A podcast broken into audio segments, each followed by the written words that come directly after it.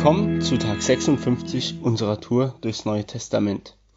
Ich bin Jonathan und lese uns heute Römer 4, die Verse 3 bis 8 und 24 und 25.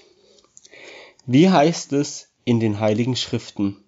Abraham vertraute Gott und glaubte seiner Zusage. Und dies rechnete Gott ihm als Gerechtigkeit an. Nun, einem Arbeiter, der Leistung erbracht hat, wird sein Lohn nicht als etwas Unverdientes angerechnet, sondern als etwas, worauf er Anspruch hat. Wenn dagegen ein Mensch vor Gott keine Leistungen vorzuweisen hat, aber er vertraut auf den, der die Gottlosen annimmt, dann wird ihm sein Glaube als Gerechtigkeit angerechnet. Im gleichen Sinn preist David die Menschen glücklich, denen Gott Gerechtigkeit angerechnet, obwohl sie keine guten Werke vorzuweisen haben. Freuen dürfen sich alle, denen der Herr ihr Unrecht vergeben und ihre Verfehlungen zugedeckt hat. Freuen dürfen sich alle, denen der Herr die Schuld nicht anrechnet. Und 24, 25 Auch uns wird Gott einst den Glauben als Gerechtigkeit anrechnen so gewiss wir auf ihn vertrauen, der Jesus, unseren Herrn, aus dem Tod auferweckt hat. Er gab ihn dahin, um unser Vergehen zu sühnen und hat ihn zum Leben erweckt, damit wir vor ihm als Gerechtigkeit bestehen können. In den ersten Versen von diesem Kapitel können wir lesen, dass ähm, ein Arbeiter, der Leistung erbracht hat, seinen Lohn bekommt und zwar nicht als was Unverdientes, sondern als was Verdientes, als was, was ihm zusteht, was ihm gehört und ähm, worauf er einen Anspruch hat. Das bedeutet, wenn man arbeitet, wenn man Leistung erbringt, dann kann man hingehen und sagen, ich möchte gerne meine Belohnung dafür haben. Und so ist es ganz oft auch so, dass wir denken, wenn wir was Gutes tun, wenn wir eine gute Leistung tun, wenn wir gerecht sind, dass wir, dass wir einen Anspruch dafür haben, dass wir dafür was bekommen, dass das eine Leistung war, wofür wir einen Anspruch haben, wo wir was zurückbekommen. Und ähm, das ist in erster Linie nicht falsch, sondern wenn wir was tun, dann, dann bekommen wir was dafür zurück. Und es ist ja schon so, dass es hier um Gerechtigkeit geht und um Gerechtigkeit, die uns angerechnet wird. Ganz oft ist es so bei mir auf der Arbeit, dass ich mir denke, dass das für die Leistung mir vielleicht mehr zusteht, dass ich vielleicht an einem Tag, wo ich gut gearbeitet habe, eigentlich mehr verdient hätte. Und ähm, ich bekomme aber nicht mehr dafür, sondern ich bekomme nur das dafür, was ich für den normalen Tag bekomme. Und es gibt ja solche Tage, die gut laufen, es gibt aber auch die Tage, die nicht so gut laufen.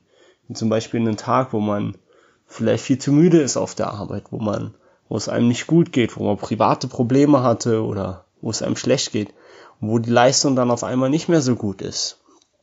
Und da schreibt Paulus darüber, dass, dass David schon die Menschen glücklich ähm, gepriesen hat und über die schreibt, freuen dürfen sich alle, denen der Herr ihr Unrecht vergeben und ihre Verfehlung zugedeckt hat.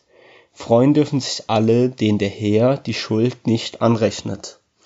Und das finde ich gut. Ich muss dazu sagen, das ist oft so, dass man auf der Arbeit oder mir passiert das manchmal, dass ich auf der Arbeit einen Tag habe, wo es nicht so gut läuft, wo man vielleicht sogar missbaut. Und ich bin ganz froh, dass ich dann an so einem Tag nicht weniger bekomme. Ich werde trotzdem für meinen Tag bezahlt, für die Leistung, für die Zeit, wo ich auf der Arbeit war. Auch wenn ich jetzt mal Mist gebaut habe oder so, wird nicht hingegangen und wird gesagt, dass der Tag nicht, ähm, nicht mehr zählt. Und so ist es auch mit Gott. Gott geht hin und und sagt, es geht nicht darum, ob du, ob du jetzt einen guten oder einen schlechten Tag hattest, du darfst immer zu mir kommen. Und das finde ich einfach super an dieser Bibelstelle, dass sie uns sagt, okay, auch wenn du was Schlechtes tust, die ganzen schlechten Taten, deine Schuld, die wird dir nicht angerechnet. Aber warum ist das so? Was wird dann angerechnet? Was zählt? Was, was ist dann wo wird unser Lohn dran festgemacht? Und ganz zum Schluss, in den letzten zwei Versen, die möchte ich nochmal vorlesen, auch uns wird Gott einst den Glauben als Gerechtigkeit anrechnen. Und dann geht's ja darum, den Glauben, der wird als Gerechtigkeit angerechnet. Und den Glauben woran? Das ist hier die Frage. Und ähm, keine Ahnung, da ist oft halt, an was glaubt man. Und ich glaube an Jesus, ich glaube an Gott, ich glaube an den Heiligen Geist und ich weiß jetzt nicht, wie es bei dir ist, ob du an, an was anderes glaubst, ob du sagst, okay, ich glaube an normale Gerechtigkeit, aber an meinen Sinn von Gerechtigkeit, dass wenn ich was tue, dass mir das zusteht und ähm, wenn ich was nicht tue, dass ich dann dafür bestraft werde und am Ende, wenn ich vor Gott stehe, dann wird eine Waage gemacht und auf die eine Seite kommt all das, was gut war, auf die andere Seite all das, was schlecht war und dann wird entschieden und ich muss sagen, als derjenige, der mein Leben sehr wahrscheinlich am besten kennt, dass ich froh bin, dass es bei mir nicht so ist, dass bei mir nicht ausgeglichen wird zwischen den guten und schlechten Tagen, sondern dass ich einfach die Möglichkeit habe. Und ich möchte jetzt nochmal vorlesen. Auch uns wird Gott einst den Glauben als Gerechtigkeit anrechnen. So gewiss wir auf ihn vertrauen, der Jesus unseren Herrn aus dem Tod auferweckt hat, er gab ihn dahin, um unsere Vergehen zu sühnen und hat ihn zum Leben erweckt, damit wir von ihm als gerecht bestehen können. Und das macht mir Mut. Dadurch weiß ich, dass ich am Ende von meinem Leben nicht dastehe und mit den gerechten Taten ähm, meine ungerechten Taten aufwiegen muss, sondern dass mein Glaube mir als Gerechtigkeit angerechnet wird und ich dadurch eine Möglichkeit habe, ähm, genau als gerecht angesehen zu werden. Jetzt geh und lebe, was Gott dir gegeben hat. Er segne dich.